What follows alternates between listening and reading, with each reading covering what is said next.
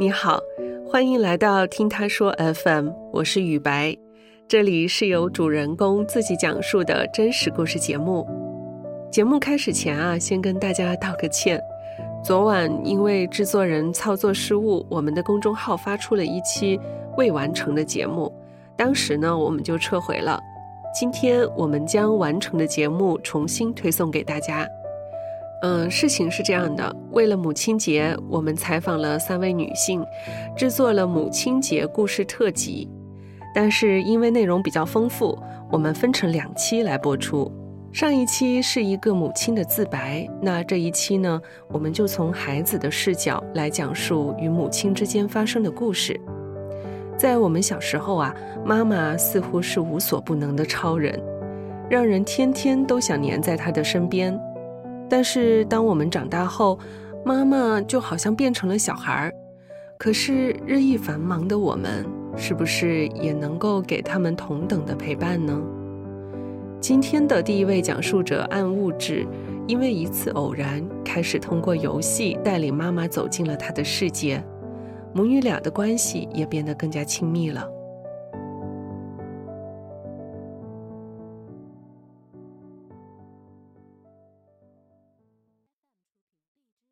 我叫暗物质，今年二十七岁，来自江苏扬州。我是一名游戏行业的从业者。大学毕业之后，我就离开扬州了，一直待在北京，大概有五年了。我妈妈她是一个防疫相关的医生，就是从二零年开始，就是疫情嘛，她就比较忙，但是她也到了退休的年龄，在。十一月的时候，他说他要半退休了。这个半退休的意思就是他可以待在家里，不用去单位了。就在他退休之后，他就有很多空闲的时间，他就天天给我打视频。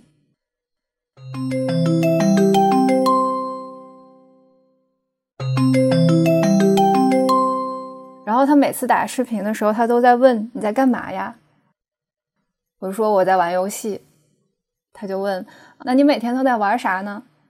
我当时正好就在玩《动物森友会》，然后我就想：“哎，那如果说让我妈也玩这个游戏，那岂不是可以远程我们俩一起玩吗？”这时候我就觉得，好像送她个游戏机，让她跟我一起玩游戏，这个事情也挺不错的。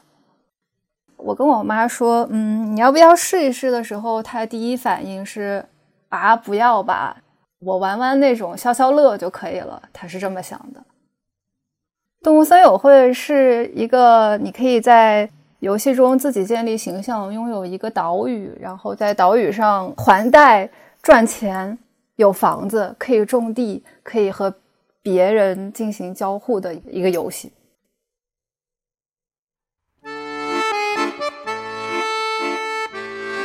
当时正好是双十一，我就立刻下单，直接寄到家里去了。先斩后奏吧，反正到了手他也不能拒绝。下完单之后，我每天大概两个小时会看一次淘宝的订单记录，看看它到哪儿了。大概过了两天左右吧，看到哎签收了，我就问我妈收到没，她说收到了。我妈很懵，我妈就说这个东西太高端了，她搞不懂，不敢拆开。那天好像正好还是星期六，我就立刻给她打了个视频，教她把每一个东西拿出来。这是充电线，然后这是手柄，这是屏幕，啊，那个是摇杆儿，就每一个部件都在镜头面前给她展示。大概花了两个多小时吧，我才教完他游戏机是个什么东西。这只是第一步。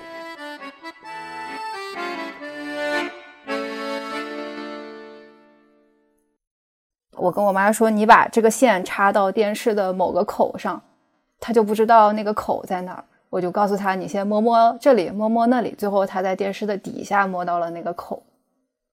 反正插线这个事情。第二天才完成，而且他说是我爸帮他插的。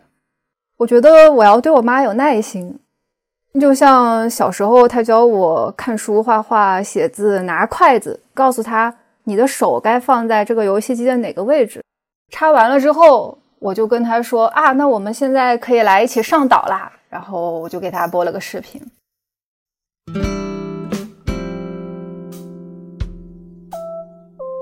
它这个游戏上岛是有几个步骤的，第一个就是你要选择一个岛，因为他看见那个岛上有特别多的桃子树，他说：“嗯，桃子不错，那我们这个岛就叫桃花岛吧。”虽然桃子和桃花好像并不是同一个东西。我妈给自己捏人的时候，她捏了一个扎着两个羊角辫儿的小女孩。这个扎着两个羊角辫儿，我觉得吧。在我很小的时候才会扎羊角辫儿，但是他选了那个。后来我给别人看的时候，他说：“哎，这还挺像你小时候的。”我妈的游戏名其实是我给她起的。建账号的时候，我想她真名里有一个字叫丽，然后所以我给她起的英文名就叫丽丽。捏完人进去之后，我妈遇到的应该是一片空地。然后有几个小狸猫在地上跑来跑去。刚上岛的时候，我妈就不知道该干嘛，因为她对这个游戏的交互也不太理解。这个我就得教她，比如说你走到这个树枝旁边，按 A 就能把它捡起来。后来她学会了，所有的互动都按 A，才开始越来越多的啊，我知道靠近树可以摇树，树上还会掉果子。然后地上的星星状的那个洞可以挖，挖出来的是什么啊？是化石。慢慢的，这是像一个学习的过程。在这个游戏里，你和别人交流的方式就是互相去对方的岛上。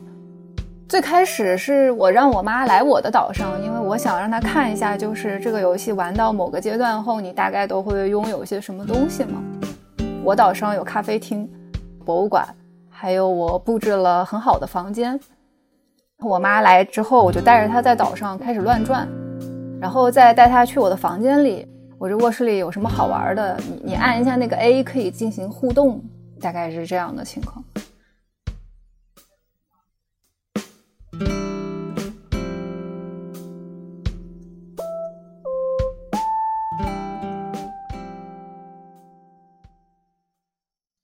以前我和他视频的频率可能就一个月一两次，开始玩动森之后就变成我和他每天都会视频，而且他每次打给我的时候都是以啊我在岛上又怎么怎么样了来开头。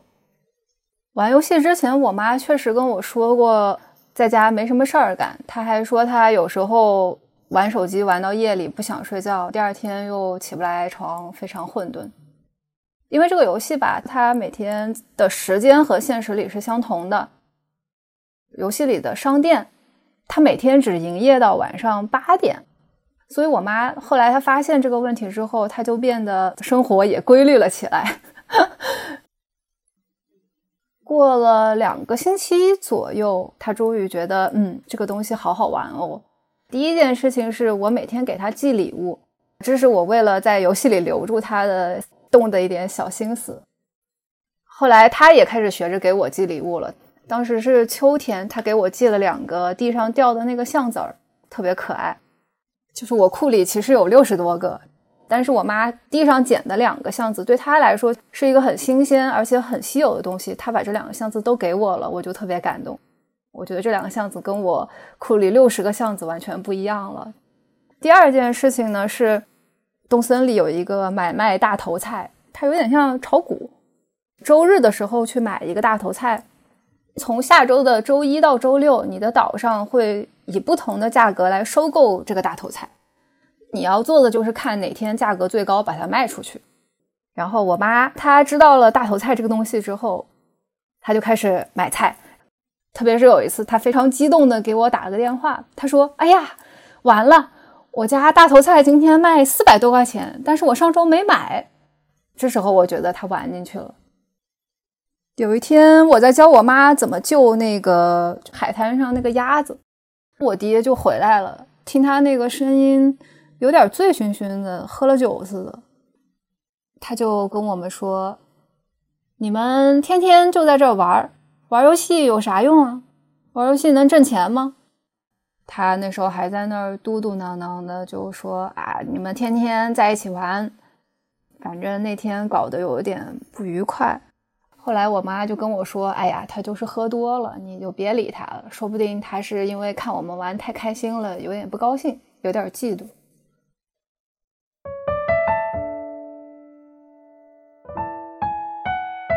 我已经有两年的春节没有回家了，因为这个破疫情。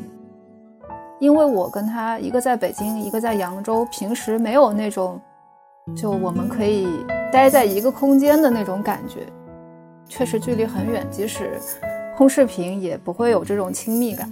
但是玩了游戏之后，会觉得在空间上的距离更加近了。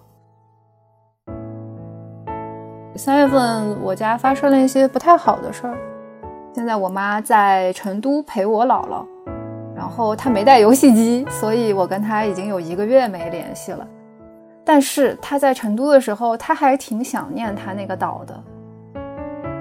我我其实有一点寂寞，然后我自己甚至都不怎么上岛了。到了樱花开的季节，这个岛上也会飘落樱花嘛。我还挺想和我妈一起看我们那个角色，两个小人儿在樱花下面做出一些动作，然后拍点好看的照片的。我妈不能上岛，但是我还是很想跟她分享这一刻。她也很想看岛上都有些什么新的变化，所以我一个人在樱花树下拍了好多张照片给她看。她看了之后就很开心。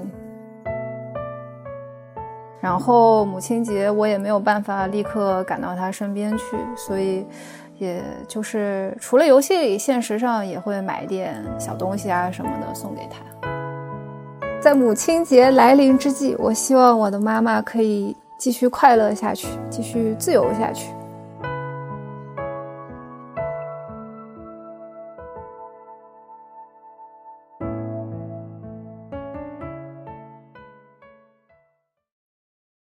妈妈要的其实不只是乐趣，更是与孩子亲近的契机。也许这才是暗物质的妈妈痴迷这个游戏的原因。下一位讲述者舒婷的妈妈也是用心良苦，也曾在孩子推开她的时候，不断的寻找新的连接方式。我叫舒婷，今年二十七岁，现在居住在广东广州。我的妈妈是个再普通不过的妈妈，她是家里最小的孩子，但是因为那个时候子女很多，所以她也没有受过太多的关注。然后她读到初中就辍学了，二十岁左右就结婚了。生下我之后呢，我爸就出去打工了，留下我妈和我奶奶在家带我。那个时候，即使在农村。我们家也属于特别穷的那种，但是我妈从来都不在我面前诉苦。她会用钢筋锅给我做蛋糕，用芹菜叶给我做毽子，还会把家里收拾得干干净净。直到今天，我一回忆起我的童年，马上浮现的都是那种锃亮的浅紫色的柜子。所以，其实我没有感受到太多生活的艰辛。直到有一次半夜，我才意识到，我妈妈可能是不快乐的。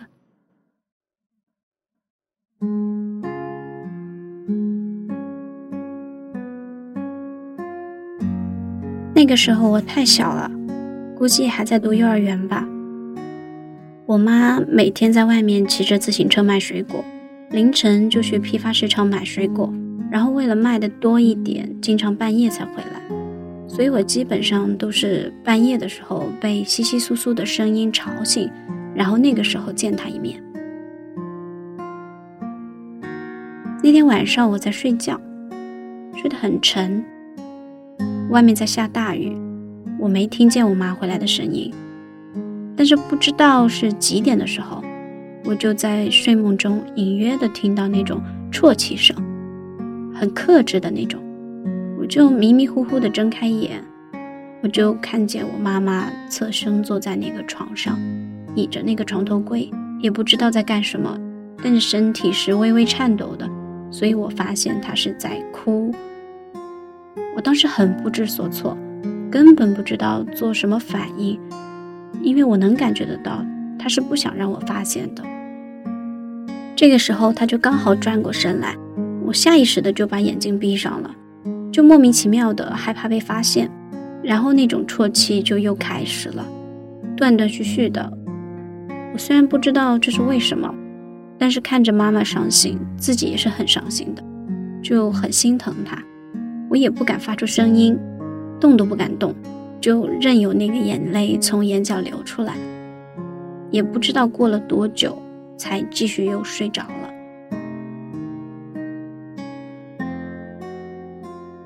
其实这件事情我心里一直是很疑惑的，而且之后的很长一段时间。这种场景都会一次又一次的出现，然后每次我都跟着我妈妈哭。后来大概是到我小学的时候了，那天下午我忘了在找什么，就是在家里翻箱倒柜的，然后无意间就在床头柜的很里面看到一个本子，那是一个浅蓝色的，然后封面是硬壳的一个笔记本，有点破旧的那种，我之前没见过，就觉得很奇怪啊。直接就拿起来看了一眼，翻开第一页的时候就看到了我妈的名字，然后前两页也都是一些很琐碎的账单，什么批发桃子多少钱呐，买了芹菜多少钱啊这些，我就觉得很无聊。但是再往后翻了几页，就发现后面每页开头都是我爸的名字了，然后会写日期，会写天气，我大概能感觉到那应该是一本日记本了。但是可能那个时候也没有什么隐私的感觉吧，就更想看了。然后我一下就感兴趣了嘛。我看到后面的时候，我的眼泪一下子就收不住了，因为里面写的全部都是他的小心思吧，那种生活中的委屈啊、痛苦啊。因为我爸爸叫祖斌嘛，他说：“祖斌你好吗？今天好累呀，我卖了一天也没卖几个苹果出去。”我真怕他们都坏了，不过舒婷很乖，她帮我打了很多桶水呀。祖斌，你今天心情怎么样？我今天好难过啊。走到那个商店门口，我就问了一下要不要水果，那个老板可能心情不好，突然就把手上的黄瓜扔在我脸上了。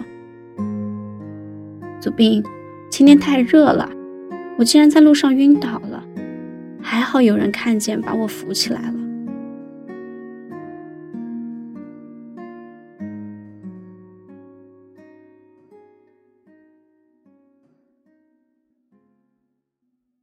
就所有的这些事情，我从来从来都没有在我妈妈口中听到过一句，她也很少很少在我面前哭，而且每篇日记里出现最多的就是我的名字，我有多懂事，然后他有多爱我，所以我的心当时就像被刀绞了一样，到后面根本就看不下去了，就坐在那个床头不停的哭，就觉得我的妈妈到底经历了多少啊？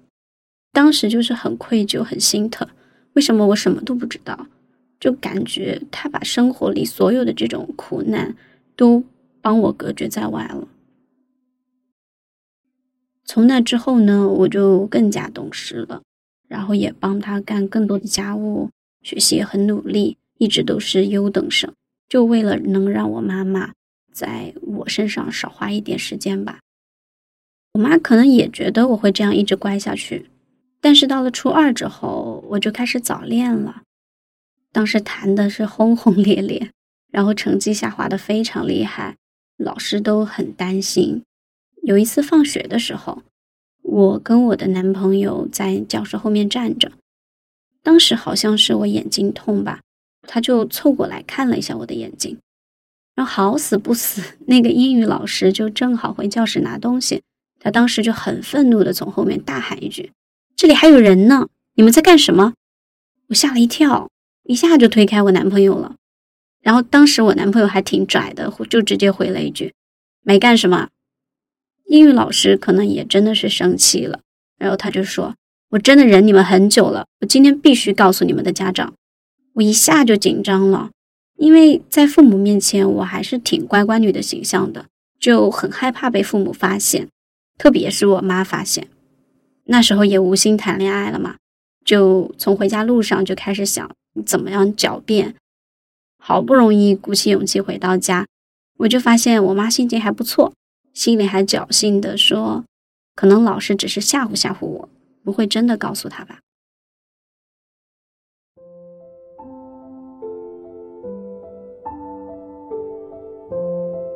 但是我多少还是有点做贼心虚吧，我也不敢在客厅待着，我就在房间里面，就一会站起来，一会坐着，我也不知道我该干什么。就特别特别的慌张。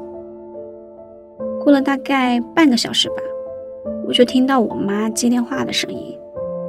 听到“老师”两个字的时候，我心就凉了，吓得要死。然后脑子里闪过了一万种可能，也没什么心思听她打电话。估计打了有五分钟左右吧，我妈的声音就听起来出人意外的那种冷静。我还以为老师就只是暗示一下，结果我还在想这个事的时候，我妈就嘣的一脚踢开我的门，然后就很大声的呵斥我：“你一天到晚到底在学校里干什么啊？然后还跟男同学在班里卿卿我我，我送你去读书是让你做这个的吗？你还要不要脸啊？”我当时本来是挺心虚的，但是我一听到要不要脸，我就被激怒了，马上就找借口反击他，我说。我又没在学校里干什么，都什么时代了？难道男的女的每天要隔一百米远吗？估计我老师说的话也很难听吧。我妈整个就失控了，我没看过她发那么大的火，就直接就走到我那个梳妆台那里，把我的那些瓶瓶罐罐啊，一股脑全砸在地上了，然后东西就碎了一地，嘴上她就喊着：“我让你天天臭美。”我那个时候心态也崩了，两个人就开始疯狂的吵架。就是我受不了了，就声嘶力竭的喊了一句：“不用你多管闲事。”然后我就用力的把我的门摔了一下，然后这次争吵就这样戛然而止了。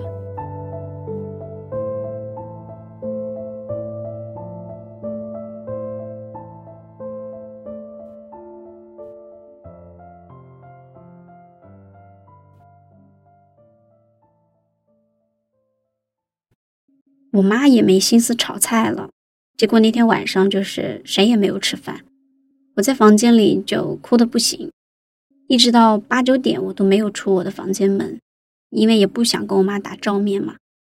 我妈估计也是伤到了心吧，因为我很少这样跟她说话的，她就出去透气了。估计我听到动静之后呢，就出来瞄了一眼，发现家里面没有人。我当时特别 蠢。我竟然觉得就是啊，我自己是很不被理解啊！我这种高尚的爱情，他们永远都不会懂的。然后甚至下定决心，我要离开这个家，等到我学业、爱情都美满的时候再回来证明自己。就真的超级幼稚！我就一边想，还一边拿了个包收拾东西，还留了一张很有骨气的字条，说我走了。然后我就捡了这件衣服，穿了一个拖鞋就往外跑。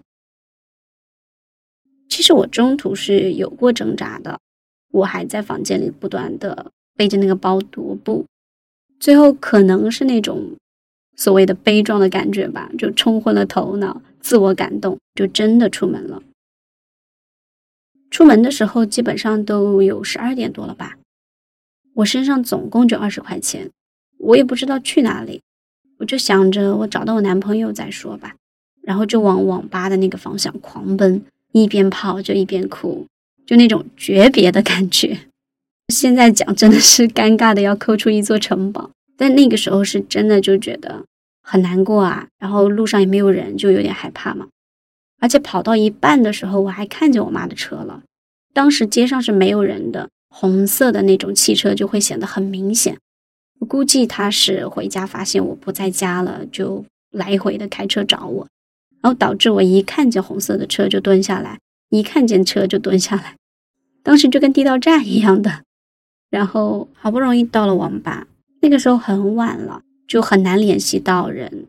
那时候男朋友也没有回复我，好不容易联系到的朋友呢，又不能来接我，我也不知道他家在哪儿。我那个时候就开始发现，这么做好像有点有点蠢。但是我是很要强的人，我心里想的就是，我绝对不可能自己灰溜溜的回家的。走到那个网吧楼下，刚不知道去哪儿的时候，就正在踌躇的时候，我一转头就看见那辆红色的车子了。当时那个车开得很慢，刚好就停下来了。我吓得要死，我就很怕被发现。我当时那里是一个很开阔的街区，又没有遮挡物。我就抱着我的包，就钻到了一个那种商店门口，可能是废弃了的那种三面闭合的木头桌子里面。透过那个破掉的缝隙，我就看见我妈从那个车里下来了。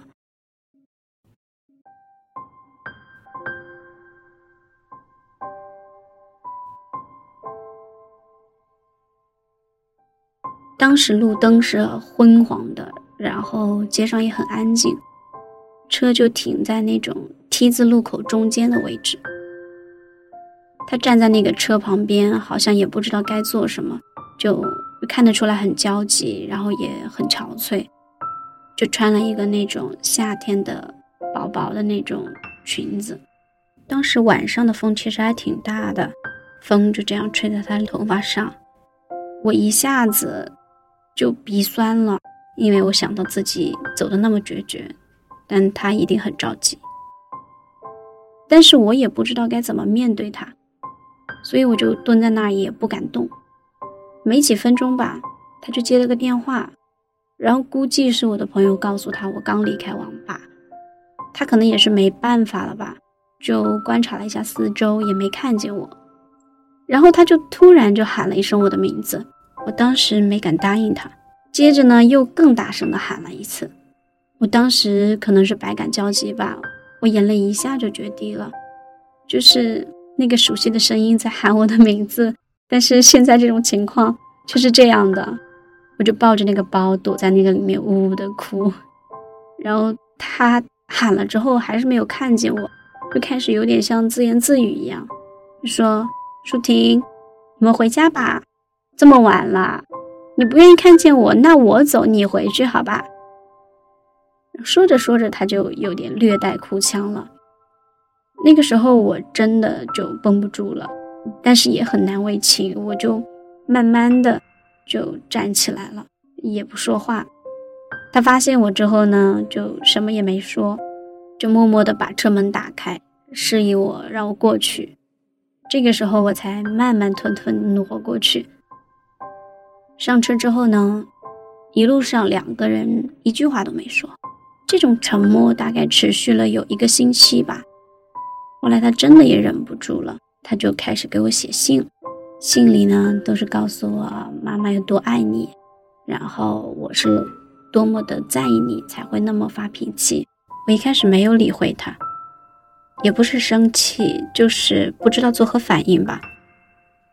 然后他就一封一封的给我写，我才渐渐觉得。就是我这颗心被打开了吧，然后就会跟他很真诚的互相的对话，然后我们两个人的关系才算是慢慢的缓和了。而且到现在，我有一次在找我们家户口本的时候，我还看到他保存了那个当时我们俩互通的信件。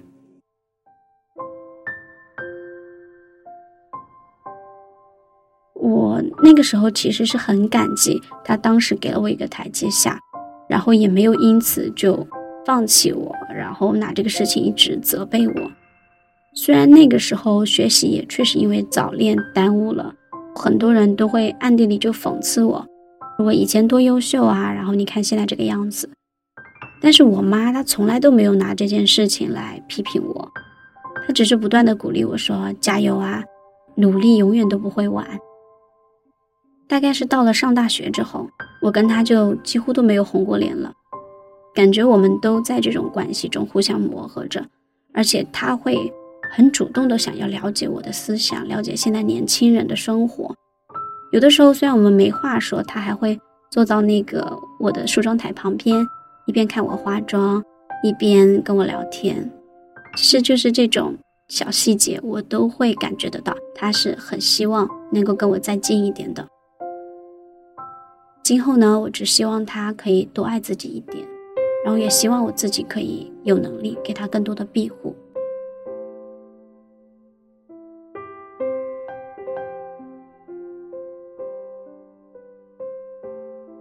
听完两个孩子和妈妈的故事，你是否也想起了自己的妈妈呢？虽然母亲节已经过去了，但如果你回想起了一些往事，别忘了打电话告诉她，或者是有空的时候多点回家陪陪他。你现在正在收听的是真人故事节目《听他说 FM》，我是主播雨白。跟本故事有关的更多的细节、图片和文字。我们都在公众号“听他说 FM” 同步推送，欢迎关注。加入我们的听友群，您可以添加微信号 “ttsfm 二零二零”，也就是“听他说 FM” 的拼音缩写 “ttsfm”，后面加数字二零二零，制作人就会将你拉进我们的群聊。另外呀，我们团队目前正在招聘一位新媒体运营，你有兴趣的话。也可以通过这个微信号来跟我们聊聊。如果你想分享你的故事，或是倾诉你的困惑，请跟我们联系。愿你的每个心声都有人倾听，每个故事都有回音。